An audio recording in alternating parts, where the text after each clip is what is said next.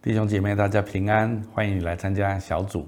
这个系列呢，我们今天第一个主日，我们谈到就是如何经营家庭不抓狂。那今天的主题经文里面，他特别提说，如果一个人他敬畏神，他很喜爱神的命令。那么这个人他一定会蒙受祝福。那那个圣经特别谈到他祝福的内容，是提到他的后代会蒙受祝福，而且他的家道会很兴旺，并且他的人生会发挥很深远的影响力。我相信我们每一个人都很希望蒙受这样子一个祝福，但是要领受这样的一个祝福，我们就必须做出选择。我们要选择相信神的话，喜爱神的命令。或者我们选择相信这个世界给我们很多的建议，或者给我们很多的论述呢？谈到婚姻跟家庭，看似传统，但是其实这是非常致命性的重要。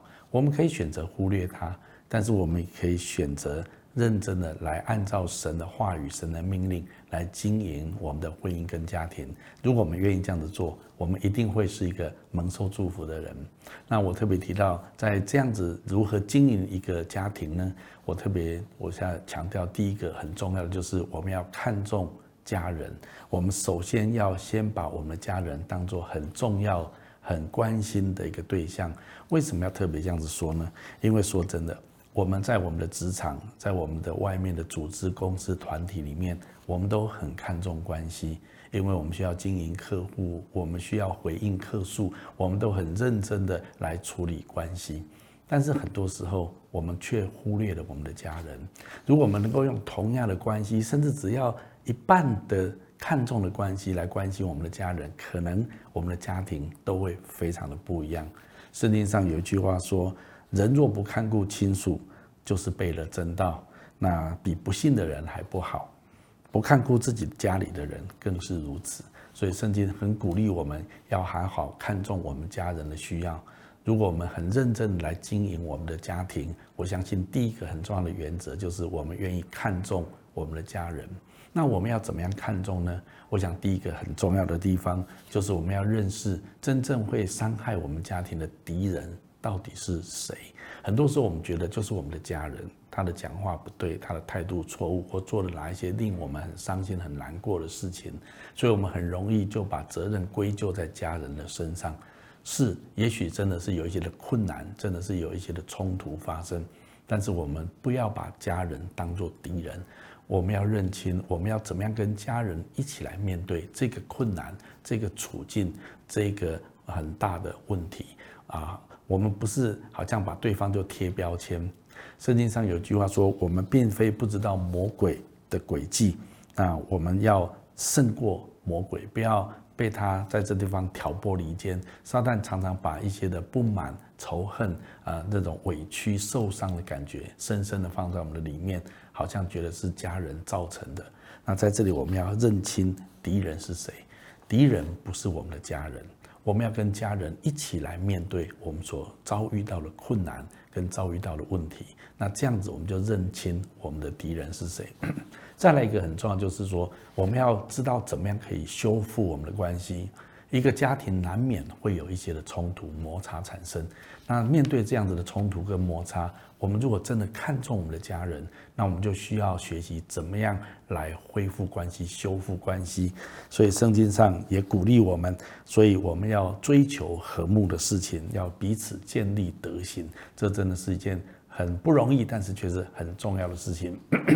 那在专家他们特别告诉我们，如果要修复家人之间因为冲突或者因为任何的呃问题产生的委屈受伤的感觉，那么很重要的有两个建议，一个就是要让彼此有一个暂停的时间哈。如果真的冲突在气氛跟情绪很高涨的时候，要给彼此有一个缓冲的空间。那这个可以在啊平常的时候先沟通好。啊，那不要说冲突的时候才在谈这件事，有点来不及。平常时候都讲好，万一下次再有一些这样子不愉快跟情绪高涨的时候，我们给彼此也许三个小时、六个小时的空间，calm down 一下，然后讲好，但是回来会一再一次的认真的来对话，跟寻求看怎么样来解决这个问题。再来一个，当开始对话的时候，要有一个修复性的一个对话，不是攻击性的，而不是指责性的对话。那什么叫修复性的对话呢？圣经上有一句话说，我们要快快的听，慢慢的说，慢慢的动怒。简单的来说，就是让彼此对方都有很完整的空间跟情绪，来充分的表达他们对刚刚那个冲突或者这些问题他的角度、他的看法。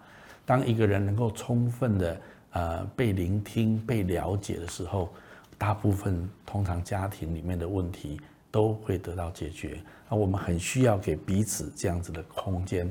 那我想这就是一种修复性的一种沟通的方式。我想这些都是一些技巧。那我们需要在这一方面来学习跟成长。那关于要看重家人方面，我觉得还有一件事情就是，我们真的很需要自我成长。圣经上说，我们要在基督耶稣的恩典跟知识上面有长进。我们这一生当中，在亲密关系里面，难免都会有一些的困难，都会有一些的受伤。很多时候，说真的，可能是我们还有很大的成长空间。如果我们都把问题归咎在环境或者归咎在别人身上，那么说真的，我们的处境很难改变。但是，如果我们愿意学习好，那么在这个困难跟冲突里面，就着我的部分，就着我这一边，我还有什么需要改进的吗？我还有什么需要成长的吗？如果一个人有一个谦卑的心，有一个愿意学习的心，特别当他连接上爱的源头，因为神是无条件的爱，神的能力也可以医治我们的心。透过跟神之间有一个美好的关系，说真的，我们才有能力成长起来。我们也才有办法跟我们家人恢复关系，来彼此得到医治，以恩慈彼此相待。我认为领受神的爱，领受神的医治，是恢复关系很重要、很重要的一个秘诀。那最后呢，我就特别要提到，当我们要经营我们的家庭的时候，很重要，不要忽略教会。我特别要提到，不只是过教会生活而已，我要特别鼓励你要带领整个家庭。一起来服侍神。其实，透过服侍人，我们服侍了神。圣经上鼓励我们，我们不要做一个自私的人。那我们要做一个关心别人，我们能够提供我们的贡献来服务别人的人。如果一个对父母亲、一个家长能够带领全家这样子来做，那么我相信这会让整个的家庭有一个更强的一个共识。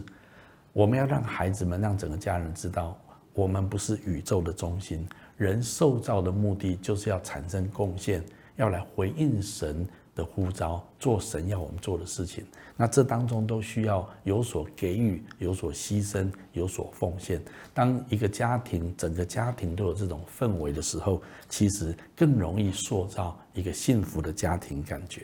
所以圣经上鼓励我们要彼此呃相顾，激发爱心，勉励行善。圣经上有很多这样子的人物，例如哥尼流，他是一个很愿意周济穷人的一个整个家庭都在做这样的事情。圣经在新约里面也有提到一些人，他们真的全家来服侍圣徒。那我也特别要提啊，约书亚，他叫他晚年的时候，他说我要选择我们全家要来侍奉耶和华。我想这些都是一个用全家来服侍神的一个很重要的典范跟榜样。